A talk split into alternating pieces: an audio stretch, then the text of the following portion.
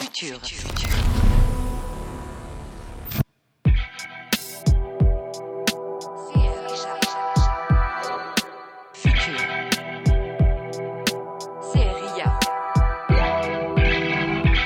Le bien-être des employés au travail, seul levier de la performance organisationnelle?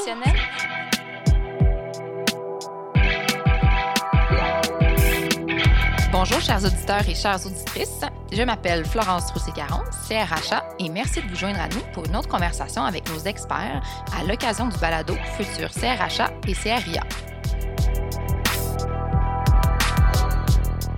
L'idée que la performance doit se faire aux dépens du bien-être des employés n'a plus sa raison d'être. Si le rapport entre bien-être et efficacité n'est plus approuvé, qu'est-ce qu'on doit faire pour concilier le bien-être du travailleur et la performance organisationnelle?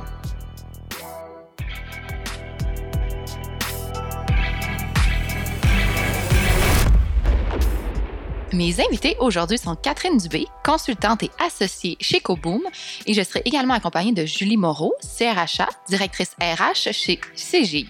Bonjour mesdames, merci d'être là avec nous. Merci. Bonjour. Est-ce que vous êtes à l'aise qu'on se tutoie pour le reste de la discussion? Tout à fait. Bien sûr. Bon, parfait. Donc, on pourrait commencer notre euh, balado d'aujourd'hui là, en euh, posant la question qui va nous faire partir sur des bonnes bases. J'aimerais savoir, c'est quoi votre définition du bien-être au travail? Catherine. Pour moi, bien-être, en fait, il y a deux grands volets que, que j'aime parler, euh, surtout en entreprise, c'est le volet vraiment santé physique et santé mentale qu'on qu'on parle qu'on parlera jamais assez, je pense, parce qu'avec les problèmes qu'on vit présentement avec l'anxiété, euh, est répandu le stress. Mais ce que je me rends compte, c'est que souvent on parle de santé mentale, mais on oublie aussi la santé physique qui est qui est la base en fait d'une santé mentale. Donc, sais, d'encourager des bonnes pratiques euh, de santé physique, de bouger, de prendre le temps de dormir, de prendre le temps de manger, pas toujours devant son écran, aide énormément sur la santé mentale. Donc, c'est deux volets, moi, que j'aime beaucoup aborder un avec l'autre et non pas en silo. Le saviez-vous? Selon la coach d'affaires Marie-Pierre Cahouette, une pause permet de prendre de la distance relativement à une situation et d'y revenir avec un regard frais et un cerveau plus apte à trouver de nouvelles idées. Du coup, la concentration, la créativité et le degré d'énergie s'en trouvent augmentés. De plus, combiner plusieurs types de pauses permet de retirer un maximum d'effets et de réduire les incidences du stress sur notre santé mentale et physique. Autrement dit, prendre des vacances est toujours une bonne idée, mais pratiquer l'art de la pause au quotidien en est encore une meilleure. Le site prenez partage plusieurs trucs qui peuvent vous aider à prendre un temps d'arrêt bénéfique pour votre productivité. Sais, moi, j'ajouterais euh, un, dans, dans l'organisation pour laquelle je travaille, on, on, on parle de santé physique, santé mentale, mais on parle aussi de l'environnement de travail, puis on rajoute aussi le côté social. Fait qu'on met quatre volets à l'intérieur de ça. Donc, l'environnement de travail tu sais, peut être aussi euh, physique, mais c'est s'assurer, est-ce qu'on a les outils pour travailler? Est-ce qu'on sent qu'on peut se développer dans notre travail? Euh, Tu sais, puis ça vient, je- ça vient euh, relier physique et mental parce que la santé mentale aussi, il faut que tu aies l'impression de, euh, de t'épanouir dans ton travail, mais ça, ça toute la dimension, là, qu'est-ce que nos gestionnaires peuvent faire également, tu sais, pour assurer un environnement de travail sain euh, et sécuritaire et épanouissant. Puis également le côté santé, euh, tout bien-être social. Est-ce qu'au travail, je suis en mesure d'avoir euh, des relations cordiales, euh, des amis aussi, euh, des, des gens sur qui je peux compter. Donc, euh, est-ce que je développe des belles relations professionnelles avec euh, avec les gens qui m'entourent? Fait que ce qui fait en sorte que tu sais vraiment l'individu se, est capable de s'épanouir là, dans son dans son milieu de travail. C'est intéressant l'aspect Ben oui. social parce que moi, je le vois en ce moment, là, je le vois de, de mes collègues, mais je le vois aussi chez des clients qui, avec le télétravail obligatoire, par exemple, ça, ça crie parce que il y a tout l'aspect de l'informel, des relations informelles. Que, puis pas, je pense que personne ne veut revenir 100% en présentiel, mais la création, de liens autour de la machine à café est essentielle, je pense, pour se sentir pleinement épanoui dans son emploi et pas se sentir juste comme un travailleur qui a une tâche à faire. Puis même si on essaie de façon sais, même nous, à l'intérieur, chez Koboom, on fait des touch points qui parlent pas de travail.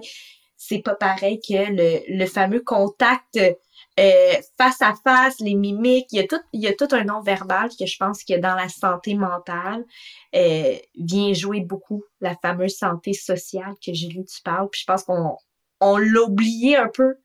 On essaie de la maintenir en télétravail, on fait beaucoup d'efforts, mais c'est très difficile à vraiment remplacer euh, le présentiel. Vraiment, parce que j'ai l'impression aussi qu'à distance comme ça, on fait que parler de travail. C'est vraiment difficile de, faire rentrer la, dimension sociale, comme vous disiez. Puis en même temps, c'est ça, c'est une dimension super importante parce que, je veux dire, nos, collègues, c'est les gens qu'on voit quasiment le plus dans notre semaine, par rapport à, nos conjoints, nos amis, etc. C'est ces gens-là qu'on voit le plus là, dans, nos vies quasiment. Donc, c'est super important que ça se passe bien de ce côté-là, puis que le volet santé sociale se, passe bien. Sinon, c'est sûr que ça a un gros impact, j'ai l'impression. Vraiment. Mm. Puis on voit aussi, c'est ce qui fait du bien. tu sais, euh, moi, je suis en confinement depuis mars 2020. Je suis retournée, tu sais, je peux compter sur les doigts d'une main le nombre de fois que je suis retournée dans le milieu de travail. Là, donc, euh, mais la dernière fois, c'était en novembre. Je suis revenue tellement énergisée. J'étais là, oh mon Dieu, il faut que je retourne. Tu sais, ça fait tellement du bien euh, d'être avec, tu sais, d'être en rencontre avec les gens, de l'interaction, puis tu sais, c'est un petit peu... Euh, euh, tu disais, Catherine, euh, les mimiques et tout, mais pas juste ça. En, quand on est à distance, on parle un à la fois. Tu sais, oui, en présentiel aussi, on parle un à la fois, mais tu sais, des fois, juste d'embarquer l'un sur l'autre, on n'a pas l'impression de se couper la parole, puis on, tu sais, c'est moins technique nos conversations, je dirais qu'on a là, tu sais, puis euh, on peut, tu sais, les, les, les, les, petites blagues qu'on se fait l'un envers l'autre, tu t'as pas l'impression que t'es en train de couper la conversation, tu sais, d'une réunion à cause que tu, tu sais, il y a une blague qui se fait là, fait que c'est c'est plus simple aussi, puis, puis ça fait du bien là, tu sais, ça a l'énergie, on est des bébites humaines, puis on en a besoin. Mm-hmm. Oui, totalement. Euh, est-ce que vous pensez que les entreprises, les organisations se préoccupent réellement du bien-être des employés? Julie, j'aimerais ça euh, voir ton opinion là-dessus. Ben, en fait, je pense qu'il faut s'en préoccuper. Là, euh, au-delà de ce qu'on s'en préoccupe réellement, je pense que la, la majorité des organisations, faut qu'il l'ait à l'agenda, là, puis que ce soit que ça, ça devienne pratique courante, euh, puis qu'on qu'on qu'on se pose les bonnes questions à savoir qu'est-ce qu'on fait réellement pour se préoccuper euh, du bien-être de nos gens. Euh, on est dans une nouvelle ère au niveau du travail. Là, euh, je veux dire, avant, on a eu l'ère industrielle, etc. Mais là, maintenant, on est vraiment dans une ère où est-ce que euh, les gens, c'est l'ère du savoir. Là, on, on c'est plus, une personne, on utilise ses mains, puis c'est à peu près ça. Là, comme Ford disait. Là, maintenant, on est, on a besoin, tu sais, que les gens soit créatif, euh, amène euh, des idées nouvelles, etc. sais, fait pour ça, ben, pour que le cerveau fonctionne bien, ben, il faut que les gens se sentent, euh, je parlais tantôt d'épanouir, mais il faut que les gens se sentent qu'ils puissent contribuer euh, pleinement là, à l'organisation, puis à, à, ce qui les entoure. Puis beaucoup aussi de, de personnes maintenant veulent, veulent avoir l'impression de de contribuer à un projet ou à, à, une mission ou à quelque chose de plus grand que eux. Là. Fait que ce qui fait en sorte qu'on n'a pas le choix de, de s'en préoccuper. Puis l'autre élément, c'est qu'on est dans un contexte aussi de pénurie de main-d'œuvre. Hein. Dans beaucoup de secteurs, là, euh, ce qu'on a besoin actuellement, c'est des gens pour, euh, pour venir travailler. Donc, si on veut être attractif comme employeur, si on veut s'assurer que les gens, tu sais, euh, non seulement soient productifs, mais qu'on attire les gens, qu'on les retienne, euh, puis qui, qui, qui sentent qu'ils peuvent contribuer, ben il faut mettre en place euh, des politiques, des pratiques, des programmes qui vont euh, favoriser justement le bien-être des gens là en milieu de travail. J'aime ça, Julie, ce que tu dis, il faut, parce que je pense qu'il faut, on n'est pas rendu là, tu sais, on, on le sent. À mon avis, c'est un, c'est en ce moment, on porte le flambeau comme personne en ressources humaines. Je le sens dans les communautés de ressources humaines un peu partout, qu'on parle des groupes Facebook, euh, dans les colocs, etc., que c'est vraiment un sujet euh, qui nous tient à cœur, mais je sens pas que c'est un sujet qui est porté également par l'ensemble des parties prenantes dans la direction. Puis quand on parle qu'un, les RH devraient être un partenaire stratégique, mais c'est pas juste que c'est pas un sujet qui devrait être porté uniquement par les ressources humaines, ça devrait être porté par les finances, ça devrait être porté par les opérations. Tu sais, c'est quoi le budget qu'on a pour la santé bien-être? C'est quoi notre modèle d'affaires qui nous permet d'avoir une santé mentale euh, adéquate, une santé physique? Il faut, tu sais, il y a de l'argent, mais il y a, il y a aussi beaucoup de d'adaptation dans notre modèle d'affaires. Est-ce qu'on demande de faire des heures pas possibles? Est-ce qu'on demande de travailler dans des conditions euh, très exigeantes parce que le client veut toujours ça plus vite, euh, meilleure qualité, etc. Donc, il y a vraiment une réflexion, je pense, qui appartient au comité de direction d'abord, de se dire quelle responsabilité on prend chacun dans nos fameux silos. Puis ensuite, là, on peut vraiment mettre ça commun, mais je pense qu'on s'en préoccupe pas assez. Je pense qu'on en parle, ça, vraiment, je sens qu'il y a une grande ouverture, surtout depuis la pandémie. Il y a une ouverture qu'on parle beaucoup, beaucoup de bien-être et santé au travail. Mais je pense que c'est un sujet qui devrait venir d'ailleurs que des ressources humaines. Puis je le sens pas qu'il vient des opérations. Tu sais, on va entendre des opérations, il manque de gens, les gens sont fatigués, etc. Mais je sens pas qu'il y a des solutions qui sont proposées outre que par les ressources humaines. Puis j'aimerais ça, moi, mm-hmm. je rêve d'entendre un VP finance dans un meeting de planification stratégique qui va dire Hey, ça serait intéressant de débloquer tel budget, puis voici le retour sur investissement que ça va avoir. Mais là, en ce moment, on n'en parle pas. Tu sais, on, est comme... Euh, je pense que les gens sont intéressés, je pense qu'il y a une ouverture, mais ça vient pas de tout le monde. Que moi, je rêve du jour qu'il va y avoir une autre personne autour d'une table dans un, parce que je fais beaucoup de planification stratégique, puis je rêve de que ça vienne pas des ressources humaines, ce sujet-là. Mm-hmm. Non, il faut que ça vienne de tous les niveaux. Oh, excuse-moi, vas-y, euh, vas-y, Julie. Non, non, en fait, ce que j'allais dire, c'est qu'effectivement, ça va, tu sais, je pense que ça va être amené par les RH. Après ça, il faut que ça soit pris en charge par l'ensemble, tu sais, parce que, euh, puis là, c'est, c'est une job de changer la culture organisationnelle. Puis le changement de culture, ben ça, ça demande, ça demande beaucoup de temps, beaucoup d'efforts, etc.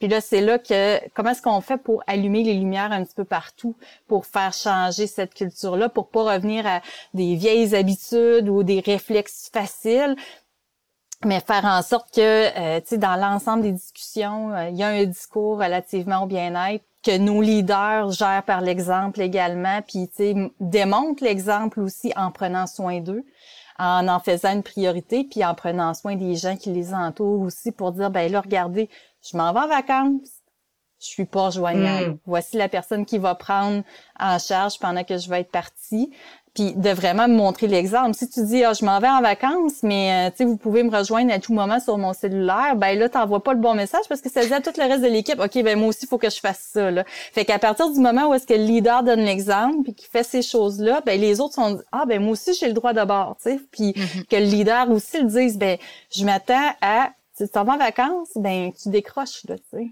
Ouais, faut qu'il y ait vraiment une cohérence à tous les niveaux, sinon ça ça fonctionnera pas donneras pas le droit à te déconnecter, par exemple, avec, euh, comme tu disais. Là.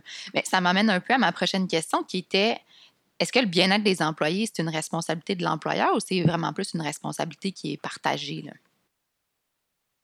Moi, je pense que c'est une responsabilité qui est partagée.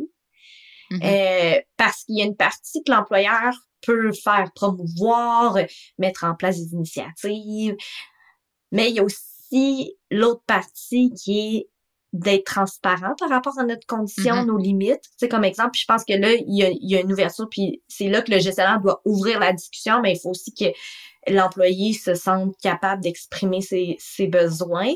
Euh, c'est pas facile de savoir exprimer ses besoins, tu sais, de dire Hey, j'ai atteint ma limite, euh, j'ai j'ai, je ne suis pas capable d'aller au-delà de ça. Il y a aussi, je pense, une culture de la performance immense dans notre société, puis de, de dire que peut-être que je viserai pas le prochain échelon salarial, mais que je vais être bonne dans ce que je fais.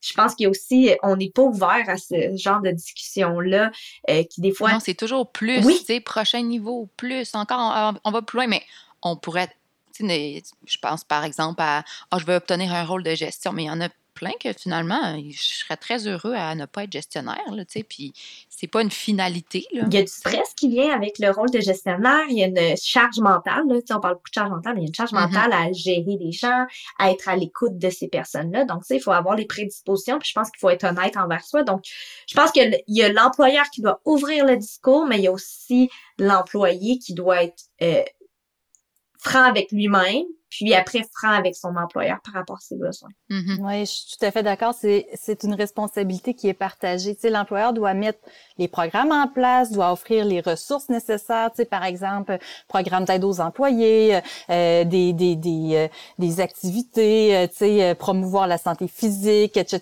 Tu sais, euh, mettons euh, euh, développer des euh, des euh, des concours ou peu importe, mettre des moyens qui sont là, des, des outils, promouvoir, etc. Mais par contre, les employés doivent euh, participer, s'investir, puis justement, tu sais, connaître aussi, euh, tu parlais de connaître leurs limites, mais de faut, faut qu'ils les expriment, puis il faut qu'ils le dire, puis faut aussi, tu sais, euh, on a beau euh, dire, ben prenez soin de vous, mais si les gens dorment pas, mangent mal, puis tu sais, euh, euh, font pas attention à eux, ben à un moment donné, tu sais, tu peux pas le faire à leur place non plus. Exact. Mhm.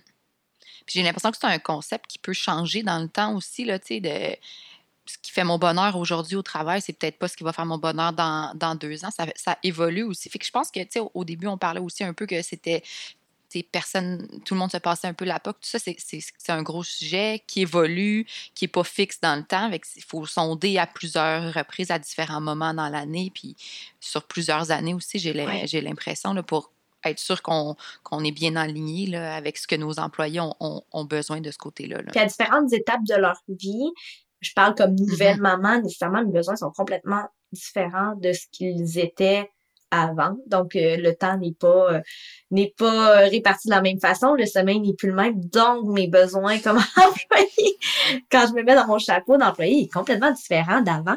Puis c'est c'est correct. C'est de Mhm. correct de se dire. Puis tu sais, moi, j'ai j'en ai eu des discussions avec des collègues qui me disaient, je suis plus capable d'être aussi performante.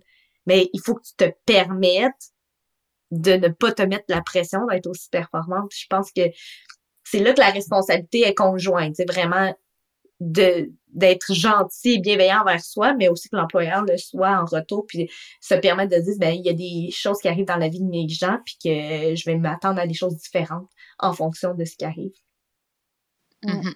Ouais, Puis, tu sais, on dit, euh, je vais utiliser une expression anglaise, là, mais il n'y a pas de one size fits all quand on parle de bien-être au travail. C'est-à-dire que c'est pas, c'est pas parce que, euh, par exemple, un employeur implante un programme que ce programme-là, il est, il est nécessairement bon pour tout le monde, là, tu sais. Fait que c'est pour ça qu'il faut im- implanter toutes sortes de stratégies, toutes sortes de, de, de différentes initiatives qui vont faire en sorte que, par exemple, bon, ben, cette, une personne, euh, tel, tel élément va correspondre à son besoin, telle autre personne, ça va être tel autre élément.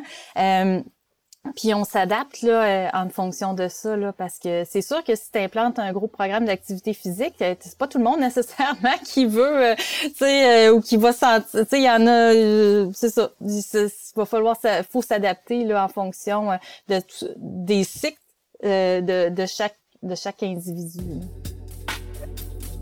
Dans un article de l'Ordre des conseillers en ressources humaines agréés paru en 2021, Geneviève Fortier, CRHA Distinction Fellow, précisait que le rôle de CRHA est devenu central non seulement pour répondre aux enjeux de leadership et d'organisation, mais aussi pour s'assurer que tout le monde va bien. Les années en télétravail auront tout changé. Et pour savoir comment bâtir la suite de l'histoire, Geneviève Fortier interroge ses troupes régulièrement. Choix individuels en matière de lieu de travail, politique de télétravail, recommandations ergonomiques, évaluation des besoins technologiques, redéfinition des espaces de travail ou revue de la gestion de la performance. Tout est sondé. Préparez-vous au début d'un temps nouveau. c'est quoi les éléments, les conditions de succès puis les meilleures pratiques qui vont faire en sorte qu'un programme de bien-être organisationnel va être un, succès en entreprise? Oui, ben en fait, je parlais tantôt qu'il faut que ça soit lié à la culture. Fait que c'est un changement de culture. Fait que ce qu'il faut faire, c'est euh, de toucher à tous les leviers de l'organisation. Fait que au niveau, de, euh, par exemple, si on veut faire changer des comportements de gestion, ben il faut former nos gestionnaires à être plus vigilants, euh, puis à être plus vigilants avec envers leurs employés, mais envers eux-mêmes aussi. Là, tu sais, qu'est-ce que ça veut dire Par exemple, la santé mentale, euh, les les euh, sensibiliser à qu'est-ce que c'est, l'épuisement professionnel pour que eux-mêmes se rendent compte des signes qui avant-coureurs par rapport à eux puis par rapport à- aux employés. Fait que ça, je pense que cet aspect-là de formation est important. Euh, d'en parler ouvertement avec euh, avec leurs équipes également, tu de leurs propres expériences qu'ils ont vécues. Tu sais, on parle beaucoup euh, de euh, pas euh, résilience, mais de, de, leaders empathiques, de leaders, qui sont, euh, humains, d'amener notre personnalité au travail. Tu sais, c'est plus vrai maintenant qu'on se divise. Je suis ma personnalité mm. à la maison et je suis ma personnalité au travail. Donc, les gens vont vouloir des leaders authentiques. C'est ça le mot que je cherchais. Donc, un leader authentique qui s'intéresse aux gens puis qui, qui partage ses propres expériences aussi. Tu sais, un leader que c'est un superman ou un superwoman, que les employés regardent ça puis ils disent, OK, moi, faut que je vise cet idéal-là. Ben, c'est, c'est difficile aussi. On parle de culture de performance. Fait que si c'est ça qu'on est toujours en train de, de euh, de valoriser, c'est là qu'on peut se retrouver avec des cas de, de burn-out, d'épuisement, etc. Là, fait que c'est vraiment de, de faire attention, de former, de créer les dialogues, euh, de créer des, des réseaux aussi à l'intérieur de l'organisation, tu sais, vers qui on peut se tourner si on a besoin euh, de discuter, besoin de collaborer, etc. pour augmenter aussi le contact social, mais augmenter les, les, les ressources euh, qui vont être disponibles aux employés si euh, s'ils ont besoin besoin d'aide. Puis j'ajouterais aussi un peu tantôt, euh, Julie, tu parlais de il n'y a pas de programme one, size fits all, mais tu sais, en amont, c'est de comprendre aussi c'est quoi notre personnel employé.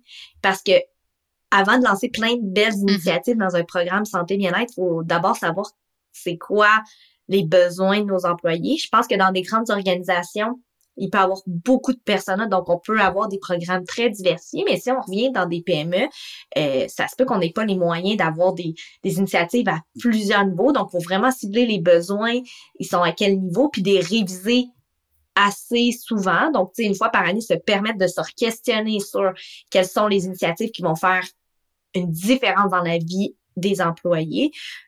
Puis après, les initiatives, il faut qu'ils soient communiquées constamment. Tu sais, moi, je pense à chez nous, ça va faire depuis 2016 euh, qu'on fait une heure de yoga tout le monde ensemble. Les lundis matin, on commence notre semaine comme ça.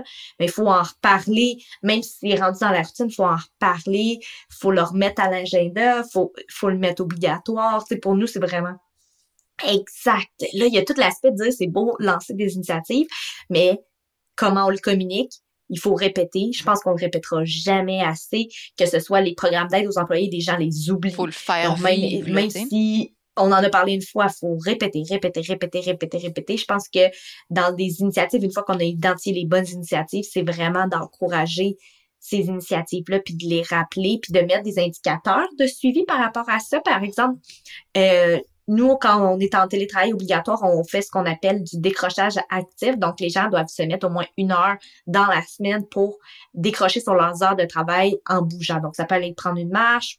Il y en a qui vont faire de l'escalade, il y en a qui font du yoga.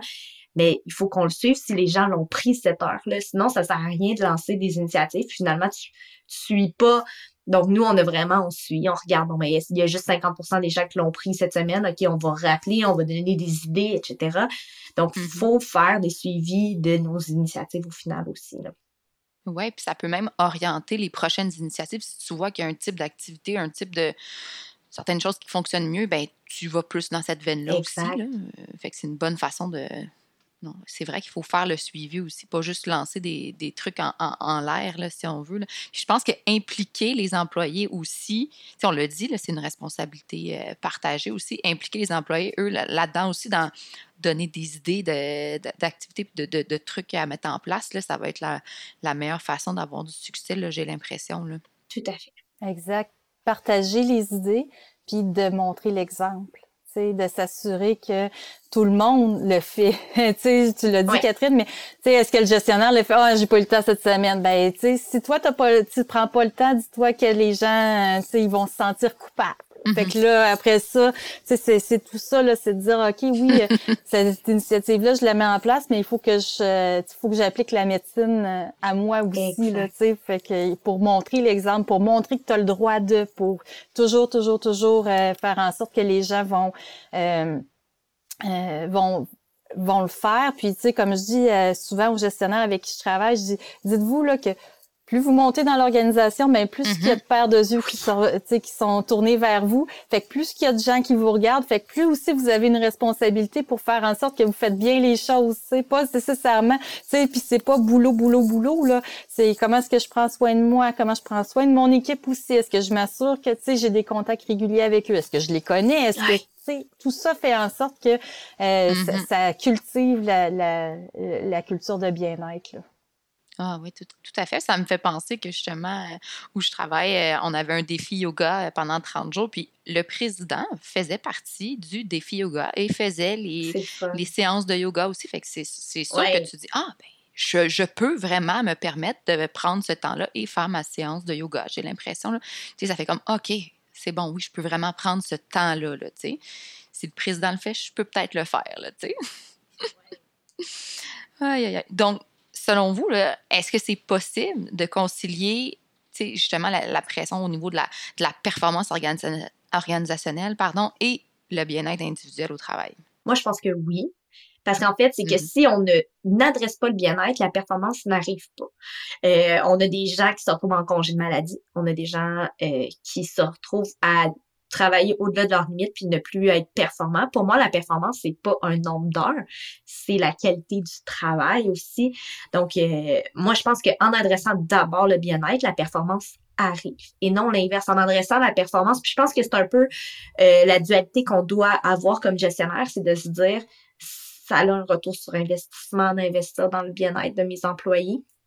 Moi, je le vois comme gestionnaire, quand je me mets dans mon chapeau de gestionnaire, comme d'associé chez Kobun, le retour sur investissement d'une heure de décrochage actif dans une journée. Je le vois sur la performance des réunions, à quel point elles sont plus courtes, à quel point elles sont plus efficaces, à quel point les gens après sont motivés, ils donnent leur 120% Ça, ça c'est ça la performance, tu sais, au final, c'est, je pense qu'il faut redéfinir nos définitions de la performance et pas euh, puis je pense qu'on fait beaucoup de ce qu'on appelle de présentéisme dans beaucoup d'entreprises. Donc on favorise comme une culture du nombre d'heures que j'ai faites. Puis là ah, moi j'ai travaillé 50 heures. Puis mais au final si tu as travaillé 50 heures puis là-dessus il était pas euh, t'étais pas bien ben nécessairement t'as pas été productif.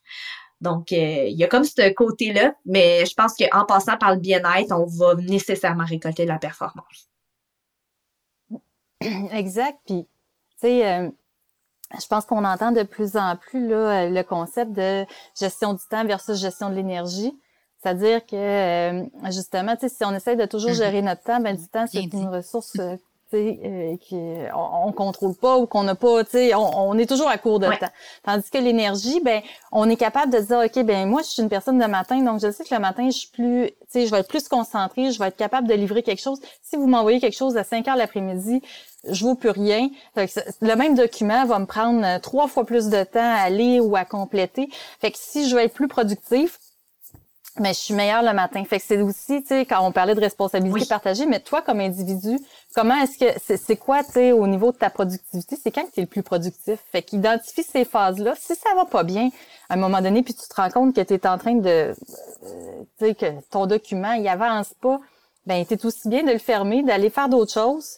Euh, tu sais, peut-être d'aller bouger. Tu veux, veux pas, il va rester dans ta conscience, peut-être en arrière. Puis après ça, quand tu reviens, floup, les, idées arrivent. Puis là, d'un coup, ça te prend, euh, tu sais, peut-être 20, 30 minutes au lieu de 3 heures que ça aurait pu, euh, ça aurait pu te prendre pour compléter des choses. Là. Fait que, tu sais, c'est tout le temps de, de faire cette balance-là, de faire attention aux choses, de faire attention aux gens autour de soi aussi, là, parce que, tu sais, je pense que le bien-être au travail influence aussi, euh, tu sais, tout le monde avec qui on travaille, là. Ben, tout le monde avec qui on vit, je veux dire, là. Donc, euh, tu sais, si on est stressé, ça va avoir des répercussions sur notre vie personnelle, etc., etc. Fait que c'est, c'est juste de, de bien gérer, euh, de bien se gérer, de bien gérer son énergie à travers euh, nos obligations. Puis, euh, c'est ça, je pense que performance organisationnelle, bien-être individuel, ça peut très bien se, se concilier, mais il faut apprendre à se connaître, puis tu sais, justement être conscient de, de, de, de notre propre performance, de nos propres limites, puis d'amener ça, euh, d'en parler ouvertement aussi dans notre environnement. Ce que je trouve intéressant dans ce que tu dis, puis moi, il y a comme un, tu sais, la flexibilité au travail. Je pense que l'employeur doit l'offrir, c'est-à-dire de dire, bon, ben, il faut s'adapter à l'énergie des gens, mais il faut quand même aussi être respectueux comme employeur de dire que, OK, moi, je vais communiquer avec toi, j'envoie des communications, exemple, en 8 8h et 17h du lundi au vendredi. Après, si l'employé a, lui, une énergie différente, puis il a décidé, exemple, de prendre son vendredi PM off, mais de travailler le samedi matin, je pense que là, c'est une liberté individuelle, puis qu'il faut pas que l'employeur vienne, par contre, dire, OK, ben, je viens communiquer avec toi le samedi, le dimanche, etc. Donc, la flexibilité, c'est pas parce que ton employeur communique avec toi de 8 à 5 le lundi au vendredi que toi, ton énergie, tu ne peux pas la faire un peu varier. Puis je pense que c'est là les limites un peu, tu sais, de respecter que les gens ont une vie privée, donc de pas communiquer à n'importe quel moment puis de mettre des meetings pas d'allure. Par contre, moi, j'en ai des gens qui euh, sont plus productifs le soir, puis que J'en ai une de mes collègues, elle, elle couche sa fille, il est rendu 19h, puis elle va finir sa journée après ça. Mais ça lui appartient. Tu sais, c'est, je, je demande pas de faire un meeting le soir. Donc, le, je pense que c'est là le, de niveler l'énergie. C'est intéressant de permettre à chaque personne de le faire, mais d'être quand même respectueux comme employeur pour pas mettre une pression supplémentaire qui vient finalement on vient, on vient, tu sais, la flexibilité, je pense qu'il faut qu'elle soit nivelée là, dans chaque. On met les limites pour chacun par rapport à ça. Oui, puis ça revient à ce qu'on disait tantôt, qu'on disait qu'il n'y a pas de one size fits all. Si toi, ça te libère l'esprit de répondre au, courriel à 8 heures le soir, une fois que tu as couché ta fille pour aller toi te coucher ensuite euh, l'esprit tranquille pour respecter ça mais moi peut-être que c'est pas ça qui va fonctionner pour moi. Fait encore une fois c'est le, le, one size fits all Super. Bien, on arrive à la fin de notre balado. Mesdames, ça a été vraiment intéressant de discuter avec vous. Je vous remercie beaucoup, Julie et Catherine, d'avoir été avec nous. Merci. Merci. Merci. Je m'appelle Florence Rossier-Caron, CRHA, et dans l'épisode d'aujourd'hui, j'étais accompagnée de Catherine Dubé, consultante et associée chez Coboom, et Julie Moreau, CRHA, MBA, directrice RH chez CGI. Merci à tous ceux et celles qui étaient à l'écoute du balado Futur CRHA et CRA et n'hésitez pas à le partager sur les réseaux sociaux. Vous pouvez entendre ou réentendre tous les épisodes du balado Futur CRHA et CRA de l'Ordre des conseillers en ressources humaines agréées via les rubriques balado ou podcast des plateformes Apple, Google Play et Spotify. Ces balados ont été réalisés dans le cadre de la campagne Méto Réalité Découvre la réalité RH. Rendez-vous sur realityrh.org pour découvrir d'autres contenus tout aussi intéressants.